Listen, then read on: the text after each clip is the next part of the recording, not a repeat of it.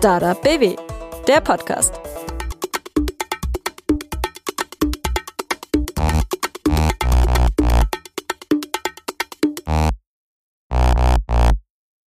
Hi, ich bin Dorothee und ihr hört den Podcast der Landeskampagne Startup BW 100 gute Gründe zum Gründen.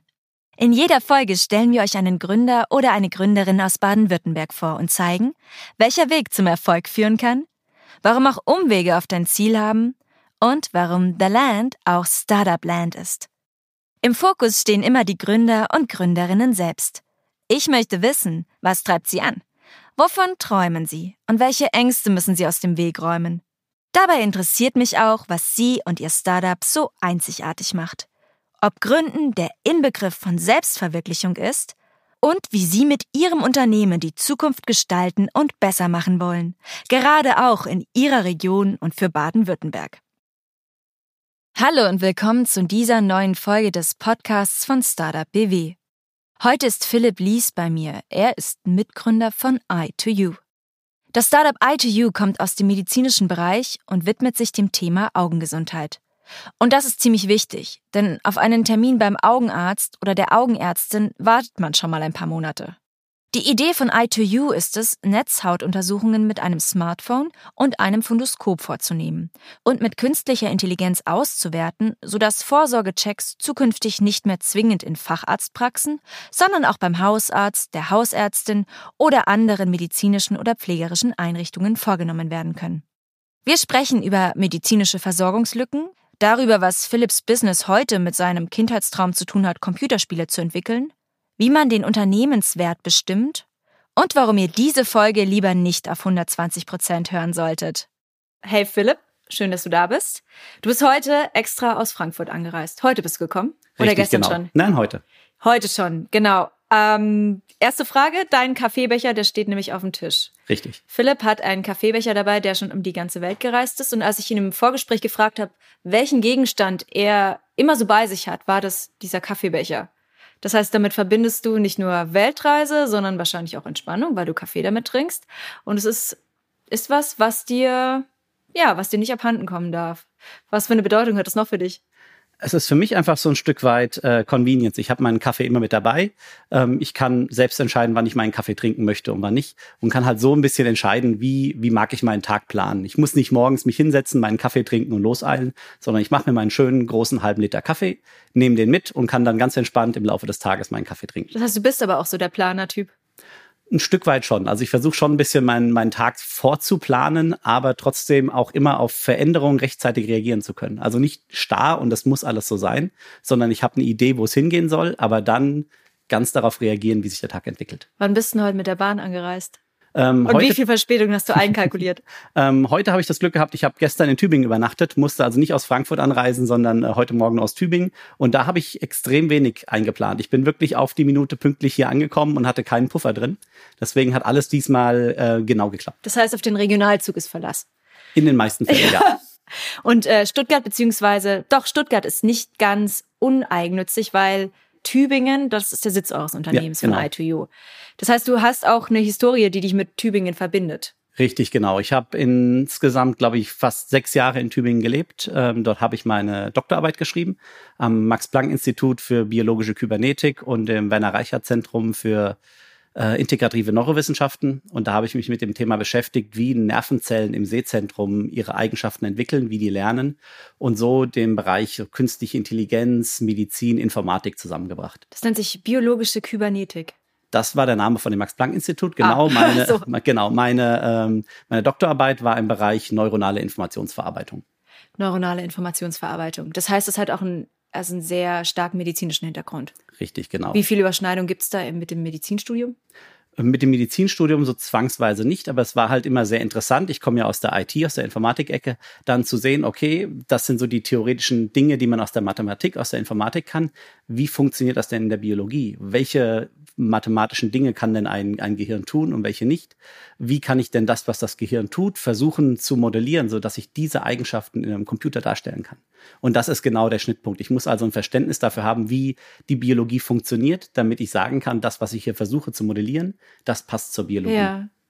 Das heißt aber, du kommst nicht nur aus der, genau, das ist die Informatik-Ecke, da mit dem medizinischen Schwerpunkt. Du kommst aber auch aus der Beraterbranche, ne? Du hast IT-Beratung vor dem Studium gemacht oder nach dem Studium nach. Also ich habe äh, IT-Beratung während meines Studiums der Informatik gemacht. Ich habe, ähm, um vorhanden anzufangen, ähm, parallel zum Abitur eine Berufsausbildung absolviert als chemisch-technischer Assistent. Habe dann nach meinem, meinem Abitur angefangen, Informatik zu studieren und parallel dann schon als, äh, als Berater gearbeitet, so als, als Nebenjob und dann da in der Pharmabranche und Chemiebranche ähm, gearbeitet. Danach nach dem Studium habe ich meine Promotion gemacht und nach der Promotion bin ich dann wieder in die Beratung gegangen und war dann knapp fünf Jahre bei einer großen deutschen ähm, IT- und Strategieberatung und habe dann da für Großkonzerne denen dabei geholfen, ihre IT digitaler, agiler und moderner zu bekommen. Und dann kommt das eigene Business. Richtig. Da gibt's ja erstmal eine Idee. Das heißt, die Idee kommt wahrscheinlich aus dem Studium gar nicht so sehr. Die Idee war eigentlich eher ein Zufall. Ähm, ich hatte nach den fünf Jahren der Beratung gedacht, ich brauche was anderes und habe ohne wirklichen Plan einfach mal den Job gekündigt und habe gesagt, ich schaue mal, was ich machen kann und habe dann so ein bisschen und nicht. Mal, nicht mal so ein Jahr lang ähm, Work and Travel oder wie nennt sich das auch ein Sabbatjahr mhm. oder so, sondern komplett gekündigt. Komplett gekündigt, genau. Also ich hatte schon vorher irgendwie vier Monate Sabbatical gemacht, ähm, bin dann ein bisschen rumgereist und danach dann aber zurück, habe dann noch, glaube ich, noch mal ein Jahr, anderthalb Jahre wieder gearbeitet und dann beschlossen, nee, ich mag irgendwas machen, was mich, was mich mehr reizt, wo ich irgendwie auch mehr meine, ähm, mein Wissen in der Technik mit reinbekommen kann und dann gesagt, okay, ich kündige und schau mal so ein bisschen, was sich machen lässt. Und dann habe ich eben mal so ein bisschen im Freundesbekanntenkreis rumgeschaut und äh, ein äh, Freund von mir ist Professor in Korea, in der Korea University dort und habe ich ihm nicht mal geschrieben, wie sieht's eigentlich aus? Hast du nicht irgendwas zu tun für jemanden mit meiner Erfahrung? Er meinte, ja, hm, er hat hier einen Studenten, der beschäftigt sich mit ähm, Bilddaten von der Netzhaut und der würde da ganz gerne mal ein bisschen was machen, aber der hat keine Ahnung von der künstlichen Intelligenz. Der ist äh, Optometrist, also der weiß sehr gut, wie man solche Bilder aufnimmt, aber der weiß nicht, wie man sie in der Technik nachher mit einer KI verarbeitet. Da habe ich mir gedacht, oh, das klingt spannend, ich komme vorbei und habe mir ein Ticket nach Korea was? gekauft und bin hingeflogen.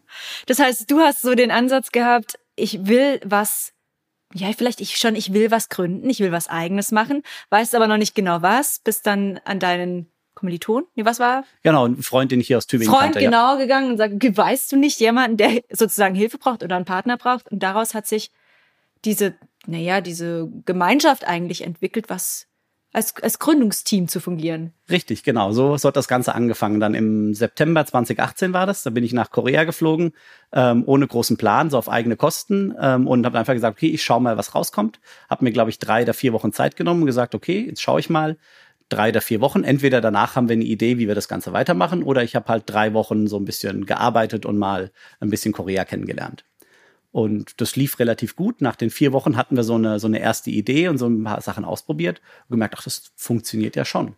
Dann war ich zurück in Deutschland, habe hier ein paar Sachen organisiert und bin dann drei, vier Wochen später wieder nach Korea geflogen, um dann eben weiter an dem Projekt zu arbeiten, weil wir gesagt haben, okay, jetzt müssen wir einen Weg finden, wie wir dieses äh, Forschungsprojekt irgendwo hinführen, dass wir da weiter dran arbeiten können. Weil Was das waren so die, war. die ersten Schritte, wenn du sagst, ihr habt dort schon was ausprobiert und es hat funktioniert? Wie sieht das, wie sah das denn dann so explizit aus? Wir haben eine, ähm, eine äh, Menge an Daten bekommen, die wir von einer ähm, Universität hatten, die mit einem Fundoskop aufgenommen wurden von der Netzhaut. Fundoskop ist dieses Gerät, das die Netzhaut aufnimmt, das so aussieht wie so eine Pistole. Das ist das, was wir einsetzen. Also Fundoskop generell ist im Prinzip eine, eine Kamera, mit der man die Netzhaut sehen kann. Die Netzhaut ist ja die, der Hintergrund des Auges und um den zu sehen, muss ich durch die Pupille durch. Die ist relativ klein, das heißt, ich brauche da Vergrößerungslinsen, die so angeordnet sind, dass ich dann entsprechend den Hintergrund sehen kann mit ein bisschen Beleuchtung.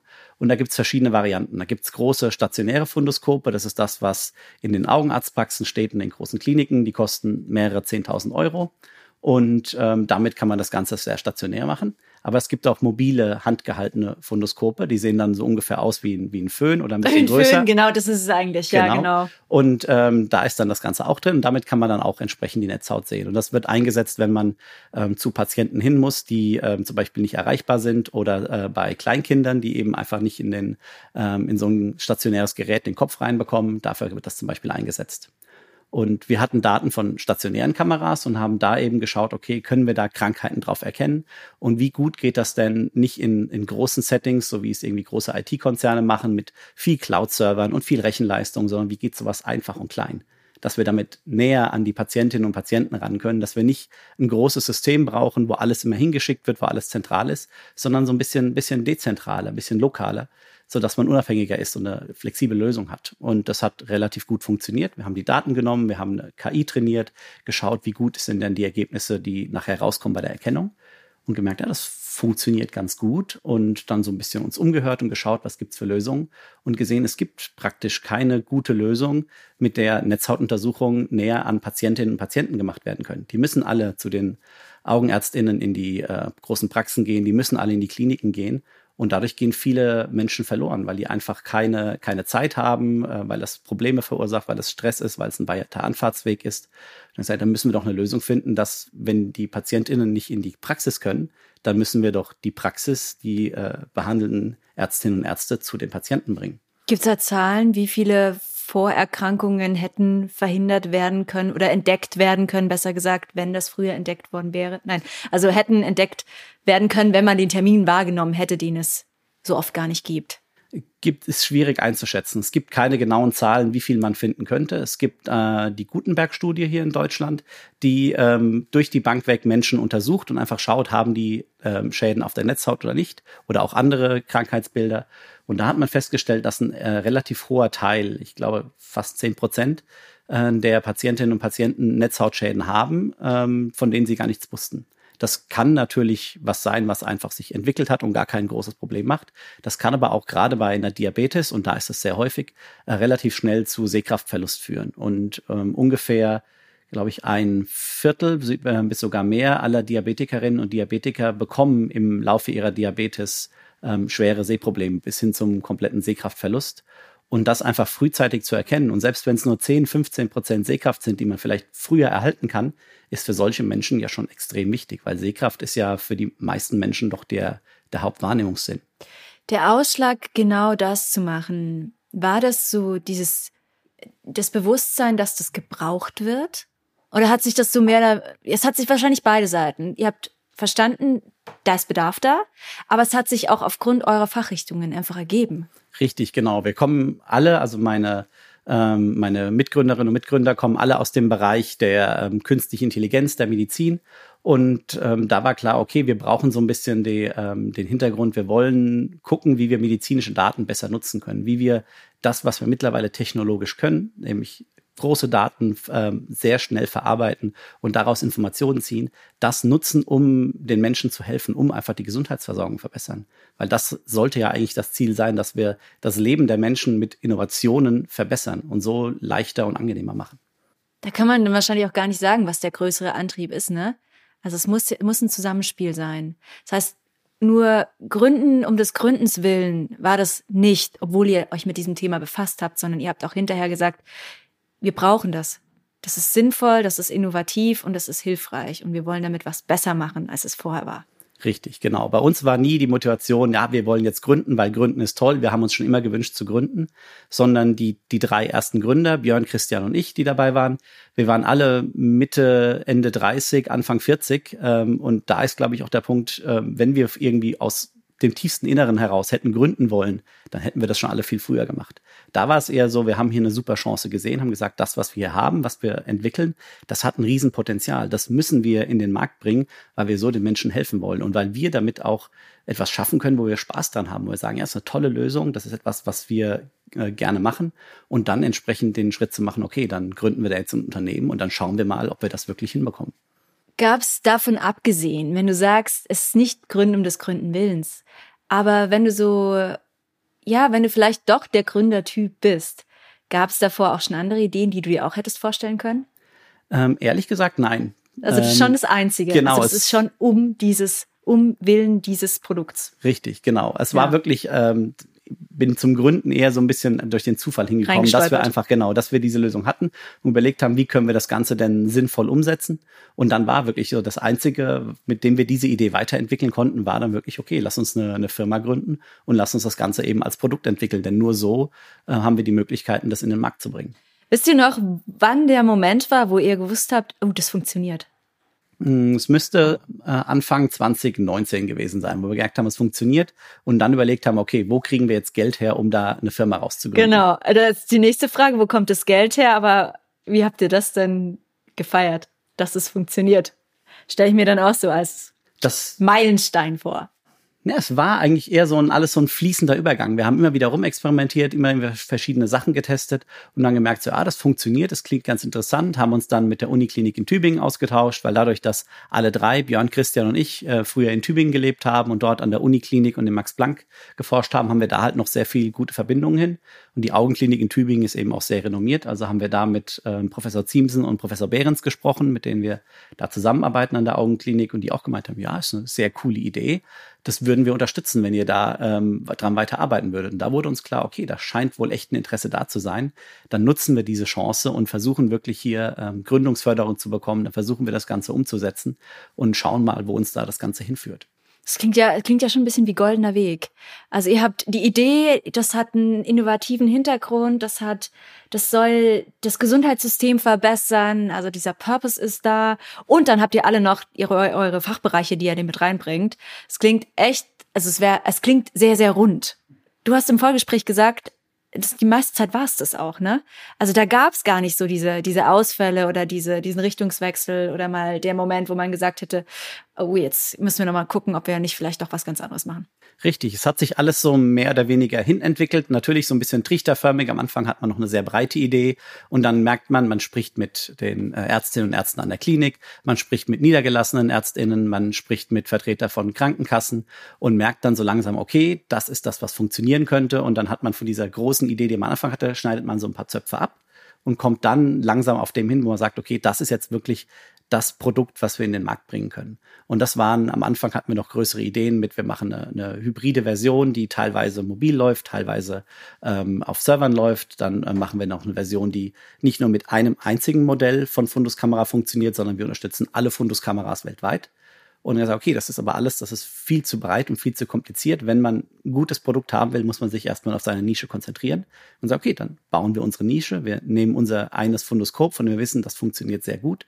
Wir nutzen unsere Software, wir bauen die Infrastruktur auf und wir entwickeln das Ganze zu. Und dann angefangen eben mit Partnerinnen und Partnern aus den verschiedenen Bereichen hier zusammenzuarbeiten und hier wirklich ein Netzwerk aufzubauen, uns Feedback einzuholen, was funktioniert gut, was funktioniert nicht gut, was würdet ihr finanziell unterstützen, was nicht, um da einfach dann den Weg zu machen. Und das war dann eigentlich ein relativ, zwar steiniger, aber doch geradliniger Weg. Womit wir auch schon bei dem Thema Finanzen sind. Du hast dann erzählt, ihr wollt ab Sommer 22, also ab kommendem Sommer wollt ihr auf den Markt gehen mit eurem Produkt. Richtig. Und verkaufen. Das Richtig. heißt, bisher habt ihr keine Einnahmen und könnt euch über den Verkauf nicht finanzieren. Ja. Wie lief das dann von Anfang an überhaupt mit der Finanzierung? Die erste Finanzierung, also ab Ende 2018 bis Ende 2019, verlief größtenteils aus eigenen Mitteln. Ich hatte das Glück, ich habe ja einige Jahre als Berater gearbeitet, da konnte ich ein bisschen Geld zur gut Seite verdient, legen, richtig, ja. man hat gut verdient. Und ich hatte dann den Luxus, dass ich mir ein bisschen Geld zur Seite legen konnte, sodass ich diese erste Zeit zum großen Teil einfach aus Ersparnissen äh, leben Und konnte. Und das ging nicht für die Flugtickets drauf? Das ging nicht für die Flugtickets drauf. Da gab es dann zum Glück teilweise durch die Kollaboration zwischen äh, Deutschland und Korea dann wenigstens ein bisschen Geld, um die Flugtickets zu bezahlen. Ähm, aber halt die Lebenskosten habe ich dann aus eigener Tasche ähm, bestritten, bis wir dann im Laufe 2019 den Exist-Antrag stellen konnten, zusammen mit Professor Behrens. Und dann ab Anfang 2020 hatten äh, Björn und ich die Exist-Förderung an der Uni Tübingen und damit dann eben die erste finanzielle Förderung, um entsprechend unser Produkt weiterzuentwickeln. Also Exist ist das Gründerstipendium für AbsolventInnen deutscher Hochschulen. Das Richtig. heißt, dafür musst du aber auch in Deutschland eingeschrieben sein. Richtig. Und kriegst das nur dann. Genau, das war dann so der erste Teil, den ihr überbrücken konntet. Und das waren, glaube ich, 30.000 Euro ungefähr. Ungefähr. Genau. Und ähm, genau, wie ging es dann weiter? Genau, danach ging es weiter. Wir hatten das, das weiß nicht, ob man es Glück oder Unglück nennen sollte, durch die äh, Corona-Pandemie hat sich natürlich alles etwas verzögert. Und da war dann ähm, der PTJ und das ähm, Bundesministerium durch die Exist-Förderung uns sehr entgegenkommt und Was haben die Lauf PTJ? Äh, das ist der Projektträger Jülich, der die gesamte Koordination der, der Mittel okay. ähm, organisiert. Und ähm, die waren dann sehr, sehr entgegenkommend und haben das Stipendium von 12 auf 15 Monate verlängert ähm, sodass wir dann da noch ein paar Monate überbrücken konnten, bevor wir dann äh, letztes Jahr im Mai die äh, Startup BW Protect Finanzierung, also eine äh, Pre-Seed Finanzierung uns da entsprechend sichern konnten. Das heißt aber, der Schritt dorthin war ja auch erstmal über eine Förderstelle. Richtig. Das war bei euch das, ähm, wie war das? Die Technologieförderung Technik, genau. Reutlingen-Tübingen, genau. Die Technologieförderung Tübingen-Reutlingen, kurz TFRT, ist eine Tochtergesellschaft der Städte Reutlingen und Tübingen und betreibt seit über 20 Jahren aktiv die Wirtschaftsförderung im Hochtechnologiebereich. Darunter fallen vor allem Unternehmen der Biotechnologie, Bioinformatik und Medizintechnik. Im interkommunalen Technologiepark Tübingen-Reutlingen können auf 80.000 Quadratmetern Labor- und Büroflächen gemietet werden. Inzwischen haben sich hier ca. 80 Firmen mit ca. 3000 Mitarbeitenden angesiedelt. Die TFRT vermietet Labore und Büros in zwei Technologiegebäuden zu vergünstigten Konditionen an technologieorientierte Startups. Außerdem berät die TFRT Existenzgründer und Gründerinnen sowie Hochschulabsolventen und Hochschulabsolventinnen bei der Fördermittelberatung, Antragsbetreuung sowie Vermittlung zu Beratern und Institutionen. Hier werden auch Kontakte zu bereits bestehenden Gründerinnen-Community und zur Wirtschaft hergestellt. Dank der exzellenten Forschungslandschaft der Universität Tübingen, der Hochschule Reutlingen, des Naturwissenschaftlichen und Medizinischen Instituts NMI und der Max-Planck-Institute ist es um den Nachwuchs an ambitionierten GründerInnen gut bestellt. Mehr Infos auf tfrt.de. Wie seid ihr denn überhaupt dazu gekommen? Wie fängt man sowas an? Ähm, das kam daher, dass wir eigentlich schon relativ lange die, die, durch die Gründung an der Uni Tübingen ähm, dort von dem Gründungsnetzwerk der Uni Tübingen unterstützt waren. Und das Gründungsnetzwerk der Uni Tübingen arbeitet sehr eng mit dem Medical Innovations Incubator zusammen. Das ist auch eine Ausgründung aus der Stiftung Medizininnovationen dort, die speziell Medizintechnik-Startups unterstützt. Und die ähm, Medical Innovations Incubator sind wiederum Teil der Technologieförderung Reutlingen-Tübingen. Die Technologieförderung hat verschiedene Schwerpunkte und eben Medizintechnik ist einer dieser, dieser Schwerpunkte. Und da waren wir eben relativ früh mit dabei, weil wir ein Startup aus Tübingen sind und die sich sehr stark um sämtliche Medizintechnik-Startups dort kümmern. Die haben Schulungen angeboten. Wir haben an dem äh, 4C-Accelerator-Programm teilgenommen, äh, was sehr erfolgreich mittlerweile läuft. Ich glaube, jetzt demnächst mit äh, in die nächste Runde geht mit, glaube ich, fast 80 bewerbenden mhm. Startups, die dabei sind riesig. Und ja. genau, und, und da haben wir eben dann ähm, den Kontakt gehabt und darüber haben, hat auch die Technologieförderung und die Medical Innovations Incubator haben dann eben gesehen, okay, was ist denn unser Potenzial, wie weit sind wir schon, weil wir durch deren Unterstützung dann entsprechend diese ähm, Pre-Seed-Förderung beim Land Baden-Württemberg beantragen konnten. Das funktioniert dann so, das haben wir in der ersten, ähm, in der ersten Folge auch schon besprochen, dass 80 Prozent von der L-Bank kommen, also vom Land, und 20 Prozent über private Investoren, die ihr mit einbringen müsst. Das heißt, ihr habt euch die auch vorher schon gesucht. Genau, also von, von Anfang an, seit wir ähm, irgendwie gegründet haben, waren wir natürlich immer wieder auf irgendwelchen Startups-Events mit dabei, haben uns dann auch mit ausgetauscht mit verschiedenen äh, Business Angels und da halt immer geschaut, okay, was sind denn InvestorInnen, die zu uns passen würden, die vielleicht Interesse an dem Produkt hätten um da einfach immer wieder in Kontakt geblieben, einfach mal ausgetauscht, so was haben wir im letzten halben, dreiviertel Jahr gemacht, äh, was ist so passiert und wo wollen wir denn ungefähr hin. Und da hatten wir dann das Glück, als es dann Ende, 20, äh, ähm, Ende 2020 darauf hinging, dass wir gesagt haben, okay, wir brauchen jetzt private Investorinnen und Investoren für die Pre-Seed-Finanzierung, dann so ein bisschen im Netzwerk umgehört, wer hätte denn Interesse damit zu machen. Und da hatten wir dann das Glück, dass wir da drei private Investoren gefunden haben, die gemeint haben, ja, das, sie finden uns ein super äh, sympathisches Team, cooles Startup, ähm, gutes Produkt, gute Vision. Sie könnten sich vorstellen, ähm, eben hier einen Teil dieser 20 Prozent zu übernehmen, um so eben dann die Finanzierung auf die Beine zu stellen. Dann habt ihr Geld bekommen. Erstmal, erstmal ist alles Geld. Und dann muss das ja aber auch irgendwann wieder zurückgezahlt werden. Wie läuft das denn? Ähm, das, was äh, eben bei Pre-Seed kommt, nennt sich ein Wandeldarlehen. Das heißt, das ist ein, im Prinzip ein Darlehen. Man, man kommt, bekommt Geld geliehen, zahlt für die Laufzeit dieses Darlehens dann auch einen kleinen Zinssatz. Aber am Ende dieser Laufzeit gibt es die Möglichkeit, entweder dieses Darlehen ganz klassisch zurückzuzahlen oder dieses Darlehen wird in Firmenanteile umgewandelt. Das heißt, die Kreditgeberinnen und Kreditgeber, die man vorher hatte, werden dann Anteilseigner an der Firma. Und wie viele Anteile sie bekommen, wenn diese Wandlung ansteht, hängt dann ein bisschen davon ab, ähm, zum Zeitpunkt der Wandlung, wie der Wert der Firma bewertet wird. Und das ist ein unheimlich spannendes Thema, wo wir jetzt aktuell gerade sind. Wir befinden uns gerade in der Phase, dass wir eben diese nächste Finanzierungsrunde angehen. Wir sind jetzt gerade dabei, Investorinnen und Investoren für die Seed-Phase zu suchen. Und das ist genau dieser Punkt. Wie wird denn jetzt eine Firma be ähm, bewertet? Was, was haben wir denn für einen Wert schon da? Wo entwickeln wir uns hin? Wie wird, äh, ist die Perspektive für unsere Firma? Um dann eben auch festlegen zu können, okay, jetzt die ähm, L-Bank und die privaten Investoren, die wir dabei haben, wie viel Prozent äh, an der Firma wird ihnen denn dann zukünftig da gehören? Genau, das frage ich mich, man kennt das aus Höhle der Löwen. Also ihr kriegt so und so viel Anteile für, ähm, für das, und wir kriegen dafür so und so viel Geld. die gehen, die, die GründerInnen gehen dann damit rein, gehen da mit einer Vorstellung rein. Die haben sich das einfach vorher überlegt, wie viel ihr Unternehmen wert sein könnte. Und dann wird eingeschätzt, ist das realistisch oder nicht. In, Im echten Leben funktioniert das ja ein bisschen anders. Da wird das Unternehmen vorher bewertet. Was sind denn da so ausschlaggebende Kriterien für eine Unternehmensbewertung? Und vielleicht kannst du da ein Beispiel einbringen oder auch so eine Beispielrechnung. Ähm, ja, das ist so ein bisschen äh, ein Zaubertrank, den jeder ein bisschen anders anrührt. Äh, und da haben wir auch schon die verschiedensten Erfahrungen gemacht. Ähm, ganz klassisch wird in vielen Fällen ähm, so ein sogenannter Multiple genutzt. Da schaut man sich irgendwie an, wie viel Umsatz oder wie viel Gewinn hat denn die Firma im vergangenen Jahr gemacht. Und dann wird branchenspezifisch und auch irgendwie je nach, nach Größe und nach ähm, Maturity der, der Firma wird dann im Prinzip bewertet, wie vielfaches des, des Vorjahresumsatzes, also des Vorjahresgewinns, was ist denn da der Wert? Und dann sind so Faktoren wie zwei, drei, vier, fünf. Also eine Firma, die zum Beispiel im Vorjahr fünf Millionen Euro Umsatz gemacht hat, ähm, hätte ein Multiple von fünf, wäre dann der Firmenwert 25 Millionen Euro.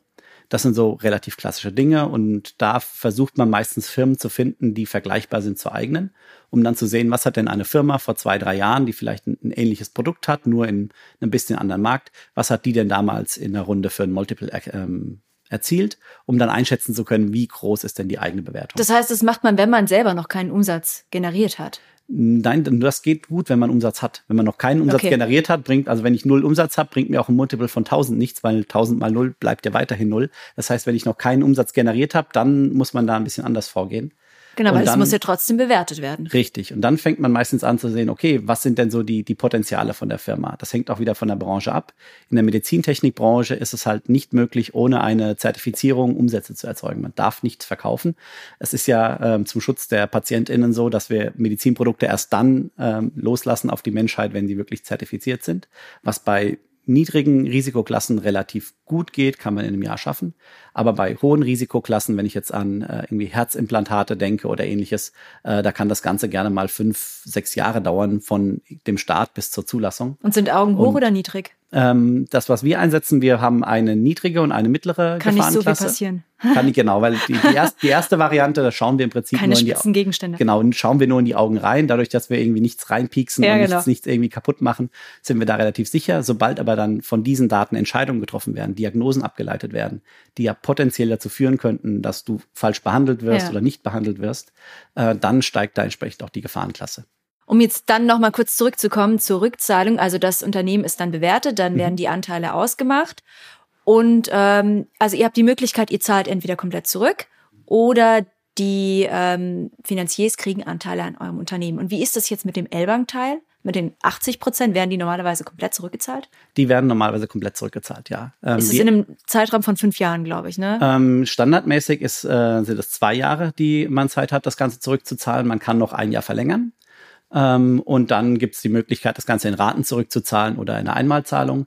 Ähm, oder es gibt auch die Möglichkeit zu sagen, okay, wir, die ähm, Kreditgeber, die anderen, die 20 Prozent gegeben haben, die lösen einfach den Anteil der L-Bank aus, weil die gesehen haben, okay, in der Zeit, in den letzten ähm, Jahr, das, äh, in dem sich weiterentwickelt wurde, ist das Ganze so gut gelaufen. Ähm, ich kaufe jetzt die anderen 80 Prozent ein, weil ich ja dadurch einen günstigeren Preis bekomme für die Anteile. Ist das weil, das Wandlungsrecht? Das Wandlungsrecht, ah, ja, genau. genau okay. Weil bei dieser Wandlung ist meistens dann auch noch die, ähm, ein sogenannter Discount mit drin. Das heißt, wenn diese Wandlung eintritt, bekommen die die Altinvestoren, die den äh, das Wandeldarlehen gegeben haben, bekommen einen günstigeren Preis pro Anteil als die Investoren, die neu mit reinkommen. Und das macht es natürlich spannend, zu sagen, okay, wir haben jetzt zum Beispiel eine Investitionsrunde, wo man sagt, okay, ein Firmenanteil kostet ähm, 200 Euro. Wenn ich jetzt sage, ich habe mit dem Wandeldarlehen vereinbart, ich habe einen Rabatt von 20 Prozent, dann zahlen die InvestorInnen, die dann, äh, die dann das Wandeldarlehen gegeben haben, statt den 200 Euro nur 160 Euro pro Anteil und können so natürlich viel, viel ähm, mehr Anteile bekommen für weniger Geld. Aber es wäre dann Verlust, oder? Also zumindest für die Bank.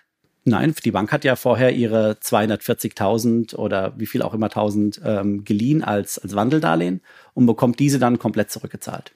Ah, jetzt verstehe ich Okay. Und ähm, mal angenommen, ihr macht jetzt keinen Umsatz, keinen Gewinn, was dann?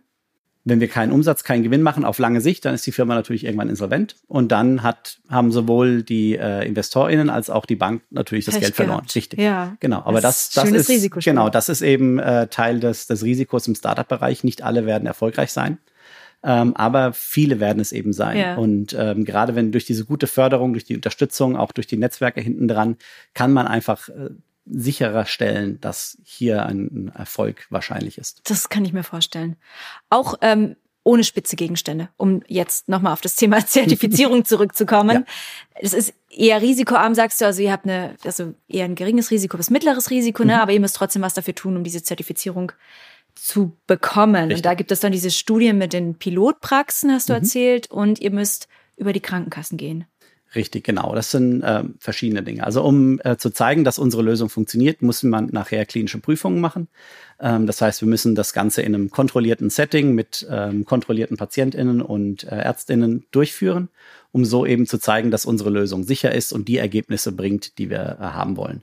Und je nachdem, wie hoch die Sicherheitsstufe ist, in unserem Fall die erste Variante, die wir auf den Markt bringen, ist Sicherheitsstufe 1, da wir da noch keine Diagnose haben, sondern nur Daten des Patienten aufnehmen und verarbeiten ähm, geht das Ganze relativ klein. Sobald das Ganze dann größer wird, müssen entsprechend größere Studien mit mehr PatientInnen durchgeführt werden, äh, um einfach auch zu zeigen, okay, ist das Ganze wirklich auf einem, auf einem Niveau, sind die, die Berechnungen, die wir tun, alle so korrekt, äh, dass wir damit auch niemanden gefährden.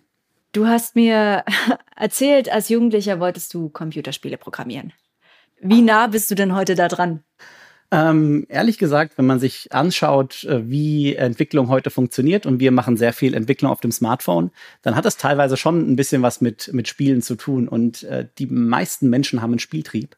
Und wenn man den Spieltrieb so ein bisschen weckt und sagt, es macht Spaß, das zu benutzen, weil Spielen ist ja Spaß haben, dann äh, nutzen Menschen auch gerne normale Anwendungen. Weil wenn ich eine Anwendung habe, die mich frustriert, die irgendwie schlecht zu benutzen ist, dann habe ich keinen Spaß, dann will ich sie nicht nehmen. Und deswegen ist da wichtig und gerade in einem Medizinbereich, wo die Menschen, die dort arbeiten, ständig unter Stress stehen, ständig unter Druck stehen, äh, dann eine Lösung zu bauen, die es einfach angenehm und spaßig macht zu benutzen, wo ich sage, ich mache gerne diese Untersuchung, das ist wichtig. Und deswegen ist da auch so der, der Spaß dabei zu sagen, okay, wie kann ich das denn intuitiv designen? Wie kann ich das denn irgendwie einfach machen? Wie kann ich denn möglichst viele Schritte abnehmen und kann dann die AnwenderInnen dabei halten, dass sie dieses Gerät gerne nutzen? Ist es auch so das Feedback, was ihr kriegt? Genau. In den Pilotpraxen, dass sie das gerne benutzen und sagen, es macht Spaß? Ja, genau. Das dann das beides. Auch manche sagen, das hier finde ich irgendwie extrem nervig oder hier verstehe ich nicht, was ich machen soll, was für uns dann super wichtig ist. Gerade jetzt in dieser Pilotphase zu sehen, okay, da müssen wir was verbessern. Customer hier können wir machen, ganz genau, ja. Und einfach wirklich von, von den echten Menschen, die das draußen einsetzen, das ist doch nochmal anders als das Setting, was wir jetzt bisher meistens hatten im klinischen Umfeld, ähm, das ist dann doch nochmal was anderes als jetzt wirklich draußen in, in Praxen, wo doch ein ganz anderer äh, Schlag herrscht. Seid ihr dann da auch dabei? Also seid ihr dann in den Pilotpraxen bei dem Prozess dabei und verfolgt das live? Teilweise, genau. Das ist auch ein wichtiger Bestandteil eben dieser, dieser Usability-Untersuchung, die wir da machen, dass wir wirklich hingehen und einfach mal eine halbe Stunde, eine Stunde, zwei Stunden nebendran stehen und einfach nur zuschauen, wie das Ganze funktioniert. Und merken, okay, die nutzen das anders, als wir das gedacht haben. Das heißt, wir haben da anscheinend irgendwas gedacht, was so in der Praxis nicht funktioniert. Wie können wir denn das, was sie dort machen, irgendwie effizienter, besser machen? Und das ist genau das, worauf es dann da eben wichtig ist, warum es auch so wichtig ist, dass dann äh, meine KollegInnen und ich persönlich da sind. Äh, ich bin bei uns derjenige, der für die äh, Frontend-Entwicklung zuständig ist. Das heißt, ich bin dann wirklich vor Ort und schaue, wie, wo klicken die auf dem Smartphone hin? Klicken die irgendwie daneben, weil sie denken, ach, ich will eigentlich hier hinklicken, aber ähm, da drüben müssten sie hinklicken. Sagen, okay, dann muss ich mal schauen, dass ich die äh, Controls irgendwie entsprechend hinlege, dass ich alles so konfiguriere, dass es sich intuitiv anfühlt. Und das ist für mich auch super spannend zu sehen, wie Menschen meine Anwendung nutzen und wie ich das besser machen kann, um ihren Arbeitsalltag zu vereinfachen. Das heißt, du bist aber auch viel im persönlichen Kontakt mit Menschen, ja. also unterschiedlichster Art, in dem Fall ja auch. Was glaubst du denn, was du da für Eigenschaften mitbringen kannst, die dir, die dich da selbst unterstützen?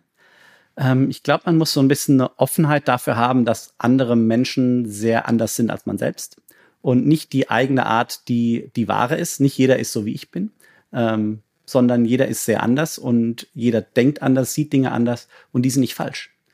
Ähm, es mag vielleicht sein, dass die Dinge anders tun, aber das heißt nicht zwangsweise, dass diese Dinge falsch getan werden. Und ich muss gerade in meinem Bereich als äh, Produktentwicklung und Usability, muss ich eben sagen, okay, ich muss diese Vielfalt an, an Verhaltensweisen, an Arten versuchen abzudecken mit einer Lösung, die für alle einigermaßen passt. Und das ist so das, das Spannende, einfach zu sehen, okay, wie anders sind Menschen, was für einen Grund haben die vielleicht, sich anders zu verhalten und wie kann ich äh, helfen, dass auch Menschen, die anders denken, anders arbeiten, genauso gut mit dem Gerät umgehen können, wie ich, der sich das Ganze ausgedacht hat. Sagen das deine Freunde auch über dich? Freundinnen? Freunde, Freundinnen? Ähm, ja, gute Frage. Ähm, ich denke ja. ähm, also ich, ich versuche es auch. Äh, ich bin, glaube ich, jemand, ich versuche mir sehr viel mit den Leuten gut zurechtzukommen und ein bisschen auch auf die Leute einzugehen. Und das ist, glaube ich, auch generell so ein wichtiger Punkt, zu schauen, wie kann ich denn mit verschiedenen Menschen umgehen und nicht nur irgendwie mit dem, dem gleichen Typ, sondern je nachdem, wie, wie Menschen drauf sind, mit denen einfach auch gut umgehen können. Das ist auch als Berater irgendwie extrem wichtig. Da passt das nämlich auch, weil man weiß nie, wen man vorgesetzt bekommt als äh, Auftraggeber oder Auftraggeberin. Und man muss aber trotzdem mit allen arbeiten können, weil das sind ja die Menschen, die einem das Geld geben und für äh, die erwarten, dass man eine Aufgabe erfüllt. Und dann kann man nicht sagen, ja, ich bin jetzt aber so der Typ, ihr müsst es jetzt so machen, sondern man muss da auf die Menschen eingehen können. Und bist es du oder ist es deine Businessseite? Ich weiß gar nicht genau. Kann also man es überhaupt trennen? Durch das, durch dieses Gründerleben ist, glaube ich, die die Grenze zwischen dem Business-Ich und dem Ich sehr verschwommen, weil man, ich habe nicht mehr diese klare Grenze mit irgendwie, ich fange morgens um 8:30 Uhr an zu arbeiten und leg um 18:30 Uhr meinen Stift hin, sondern ich bin sieben Tage die Woche rund um die Uhr eben immer für für die Firma da und bin immer auch aktiv und ich glaube, dadurch verschwimmt das Ganze so ein bisschen. Und das, das ist, glaube ich, das, was auch beim Gründen so ein bisschen anders ist als bei vielen anderen Jobs. Man ist einfach viel mehr damit verwurzelt. Es ist so das, das eigene Baby, was man großzieht. Und genauso wenig, wie man seine Kinder irgendwie sagt, äh, hier am Wochenende geh weg, ich bin jetzt irgendwie nicht mehr dein, dein Vater. So würde ich jetzt auch nicht irgendwie zu meiner Firma am Wochenende sagen, geh mal weg, ich bin jetzt nicht mehr äh, dein, dein Gründer. Sondern man ist halt trotzdem irgendwie da. Und wenn es Probleme gibt, wenn irgendwas äh, nicht funktioniert, wenn man Hilfe braucht, dann macht man das auch abends und am Wochenende. Das heißt aber auch, Privatleben ist gleich Arbeitsleben. Das vermischt sich komplett. Du würdest das gar nicht mehr trennen können. Genau, das vermischt. Oder was ist denn da noch so konkret Privatleben überhaupt? Das vermischt sich dann so sehr stark, aber man hat auch die Freiheit, das Ganze selbst zu organisieren, wo ich dann sagen kann, okay, jetzt irgendwie äh, heute Abend mache ich dies, heute Abend mache ich das oder auch mal tagsüber sage ich nehme jetzt mal irgendwie hier einen Block frei, mach was Privates, mach danach dann weiter. Es mischt sich einfach alles sehr stark durch und das ist, glaube ich, ähm, dass man hat keine keine harten Grenzen mehr zwischen dem dem Business-Ich der Arbeitswelt und der Privatwelt, sondern alles fließt so ein bisschen ineinander und man unterhält sich mit den Freunden, ähm, holt die auch mal zu Produkttests rein, äh, wenn die irgendwie Interesse haben. Und das Ganze ist einfach so ein bisschen der, ähm, dann der, der Übergang zu dem, was man, was man gerne tut. Jetzt frage ich mich aber, wenn das jetzt Freunde sind, die mit diesem Thema zum Beispiel gar nicht viel zu tun haben, Freunde, Freundinnen, so, mhm. ist man dann auch irgendwann außen vor, wenn man sich nur noch mit seinem Business-Privatleben beschäftigt? Vielleicht ging das ein Stück zu weit. Ich würde gar nicht sagen, dass ich mich nur mit der Arbeit beschäftige, aber wenn es Arbeitsthemen gibt, dann bin ich da auch rund um die Uhr da. Aber ich habe auch noch genug andere Themen, irgendwie Sport, äh, andere Freizeitsachen, die ich gerne tue und die ich dann auch mit Freunden zusammen mache, wenn ich mit Freunden bouldern gehe ähm, oder wenn wir laufen gehen oder irgendwelche anderen Sachen machen. Ähm, da ist das dann schon getrennt. Natürlich unterhält man sich dann, wie die meisten auch, über die Arbeit, aber es ist dann nicht so, dass dann alles nur von der Arbeit aufgesaugt wird, sondern da ist dann schon eine, eine gewisse Trennung da. Und das ist auch irgendwie, glaube ich, ein wichtiger Faktor, dass man weiß, okay, jetzt schalte ich mal ab, jetzt kümmere ich mich mal nicht um die Arbeit, ähm, sondern ich kümmere mich dann um mich. Ich mache das, was mir Spaß macht. Äh, was macht dir denn Spaß? Außer ähm, Bouldern und Laufen gehen. Sport in dem Fall. Ja, genau. Ähm, Sport ist für mich eine sehr wichtige Sache. Reisen. Ähm, Reisen genau, mit dem Kaffeebecher. Reisen, genau. Ja. Deswegen freue ich mich jetzt auch sehr groß, dass so langsam es aussieht, als würden die Pandemiebeschränkungen äh, enden, als könnte man auch wieder mal in andere Länder reisen ähm, und da auch wieder ein bisschen mehr andere Kulturen erleben, weil das das finde ich immer sehr spannend zu sehen, wie andere Länder arbeiten, wie in anderen Ländern so das Leben abläuft und wie, äh, wie selbstverständlich viele Dinge irgendwie in Deutschland sind, die wir hier hinnehmen oder uns über Dinge beschweren, die in anderen Ländern irgendwie Luxus wären. Und äh, deswegen da finde ich dann immer wieder sehr schön, wenn ich nach Deutschland zurückkomme, zu sehen, was für ein Luxus und was für ein gutes Leben wir hier eigentlich haben. Und dann nehme ich auch irgendwie Sachen wie äh, eine 15 Minuten Bahnverspätung äh, oder solche Sachen wieder viel entspannter hin als davor. Deswegen ist das, glaube ich, auch einfach was, was Wichtiges, was einem immer wieder hilft, mal so ein bisschen äh, einzunorden, äh, wo denn, wo wir denn eigentlich weltweit stehen. Du scheinst aber auch ganz offen anzudocken. Also so ganz, ja, unbedarft, interessiert, mhm. fröhlich. Das heißt, du saugst auch alles auf, was so von außen kommt und überlegst dir, wie du es für dich selbst auch anwenden könntest oder weiterentwickeln könntest, adaptieren könntest. Auf einer, auf einer persönlichen Ebene sehr professionell, wenn man so sagen kann das passt auch schön zu der Frage, was sich andere von dir abschauen können, weil das ist eine sehr, sehr eine faszinierende Eigenschaft, finde ich. Mhm. Ich denke, das schätzen andere auch an dir. Könnte ich auch. Ich, ich finde es immer schwer einzuschätzen, was, was andere an mir, an mir schätzen, weil so immer schwer von außen auf einen selbst zu sehen. Ähm, aber ich denke auch, was ein, wichtiger Faktor ist, ist auch immer so ein bisschen zu schauen, wie geht man denn mit, mit Problemen, mit Fehlern um. Ähm, und ist, das hatte ich in der, in der Beratung sehr häufig, dass dann äh, so, so ein äh, Fingerpointing gemacht wurde, wie der hat das falsch gemacht, der hat das falsch gemacht, die hat das falsch gemacht. Das funktioniert so aber nicht. Und das ist auch irgendwie nicht meine, meine Art. Und gerade bei in, äh, in Startups, es werden ständig Fehler gemacht, ständig gehen Dinge schief, äh, weil man sich in, in unbekannten Gewässern befindet und man einfach nicht wissen kann, wie es richtig geht und man im Nachhinein sieht, dass es falsch war. Und dann aber nicht zu sagen, irgendwie hier, äh, das war jetzt schlecht, sondern wie können wir besser werden, was, wie können wir dafür sorgen, dass wir solche Fehler nicht mehr machen.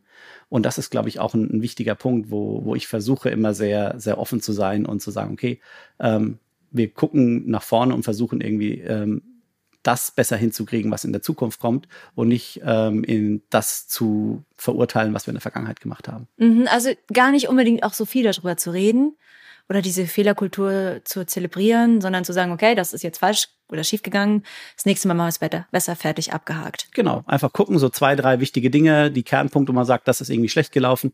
Man kann sich immer zu Tode analysieren. Ähm, ja. Aber wenn man so zwei, drei Sachen sagt, okay, das machen wir das nächste Mal besser, viel mehr schafft man eh nicht daraus zu lernen. Man kann natürlich sich eine Riesenliste schreiben, was man alles falsch gemacht hat. In Realität wird man zwei, drei Dinge davon behalten. Da warum dann nicht nur die zwei, drei Dinge versuchen rauszuziehen und sich den Rest sparen, dann hat man den gleichen Effekt und viel weniger Arbeit. Hattest du ähm, in deiner, in deiner Lebenslaufbahn, nicht mal unbedingt als Gründer, sondern generell auch davor schon eine Begegnung, die du inspirierend fandest? Ich weiß gar nicht, ob ich eine einzelne Begegnung hatte, die ich so inspirierend fand. Aber ich habe immer wieder Leute getroffen im, im Laufe meines Lebens, wo ich mir sehr viel von abgeschaut habe und wo ich irgendwie, die ich sehr, ähm, sehr beeindruckend fand in bestimmten Aspekten. Ähm, einer war zum Beispiel der, der erste Partner in dem Projekt, als ich Berater wurde. Ich kam dahin, ich war vorher in der Wissenschaft unterwegs, kam dort an ein Projekt und hieß es ja, Philipp, du hast doch irgendwie viel mit Zahlen gearbeitet in, äh, in deiner Doktorarbeit. Ja, ja das bin oh, ich, genau. genau. Also, ja, okay, du bist jetzt unser Finanzexperte. Ah. Also, hm, ja, okay. Also hier sind die Unterlagen, äh, irgendwie morgen äh, ist das erste Meeting, da müssen wir Sachen durchbesprechen. Und ich blätter halt die Unterlagen durch und sehe so Sachen wie Deckungsbeitrag. Also, äh, Adjusted Operating Profit. Also, hm, noch nie gehört. Ja, Zahlen und dann, sind da nicht gleich genau, Zahlen, also, ja. genau, Zahlen ist irgendwie okay, aber ich, die ganzen Finanzbegriffe, ich hatte ja da überhaupt keine Erfahrung, überhaupt nichts gesagt. Also habe ich mich irgendwie hingesetzt, habe mir die Sachen durchgelesen, rausgeschrieben, was ich nicht verstehe und dann ähm, äh, direkt im Meeting mit drin gewesen und nach dem Meeting dann dem Partner gesagt, so hier, ich habe mir hier alles aufgeschrieben, was ich nicht verstehe, kannst du mir das erklären? Und er hat sich wirklich die ersten zwei, drei, vier Wochen äh, fast jeden Tag abends Zeit genommen, nachdem wir alles durch waren, meistens irgendwie abends um acht, nochmal eine halbe Stunde alles durchzugehen, alle Punkte, die ich nicht verstanden habe, weil es war neue Materie für mich. Und er hat sich wirklich diese Zeit genommen, hat mir das vollkommen wertfrei erklärt, hat gesagt, okay, das ist das, das ist das, hier musst du danach schauen, hier musst du danach schauen.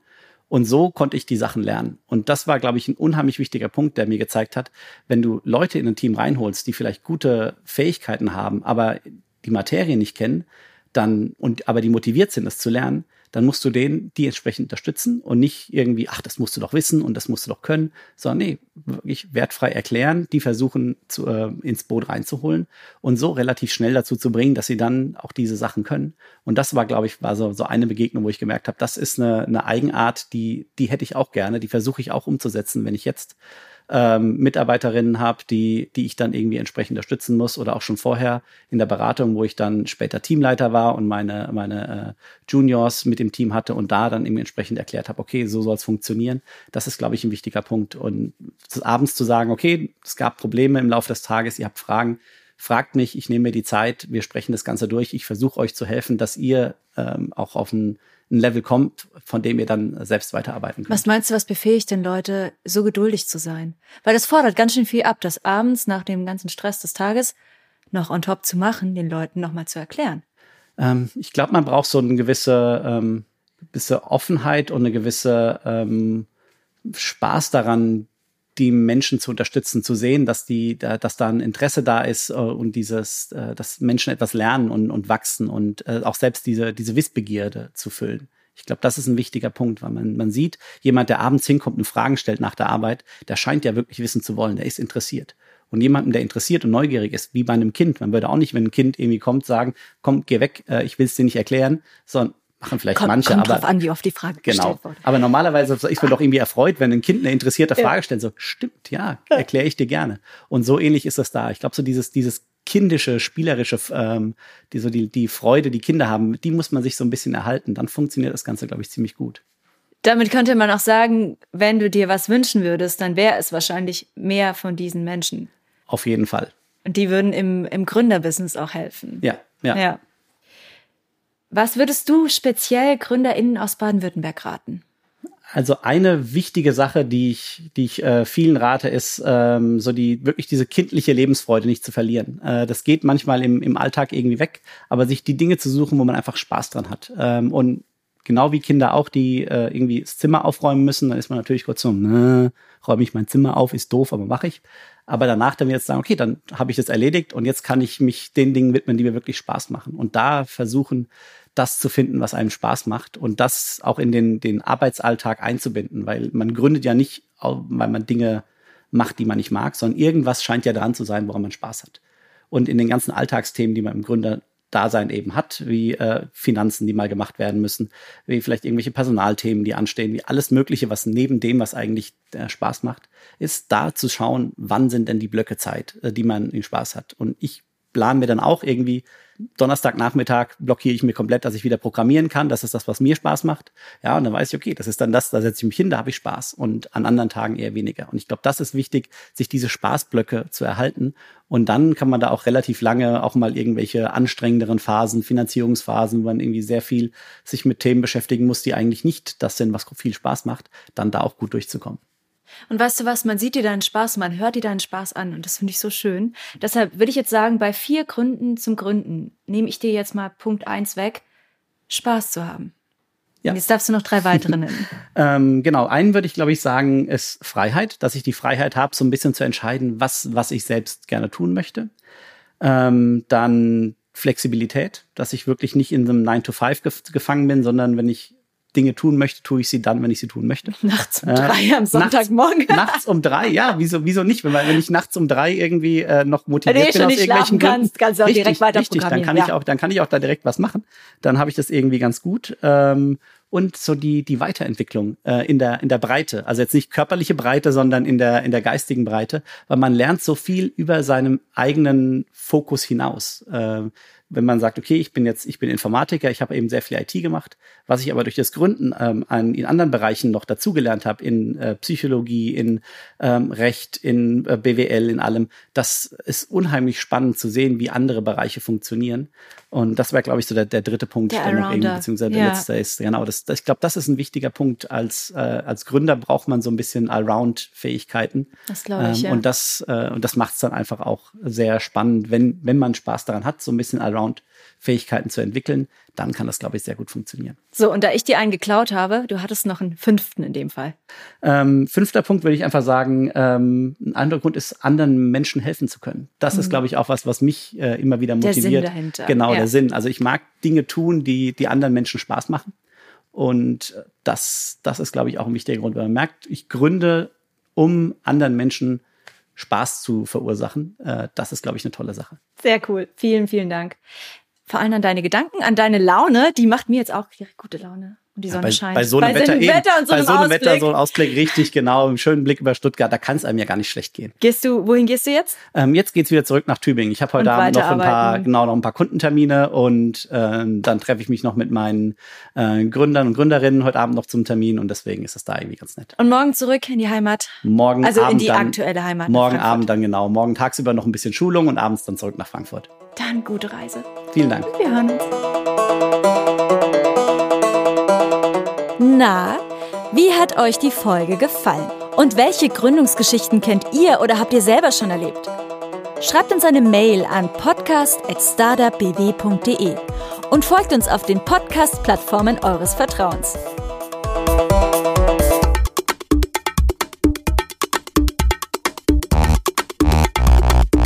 Für mehr Infos zu Startup BW geht ihr auf startupbw.de.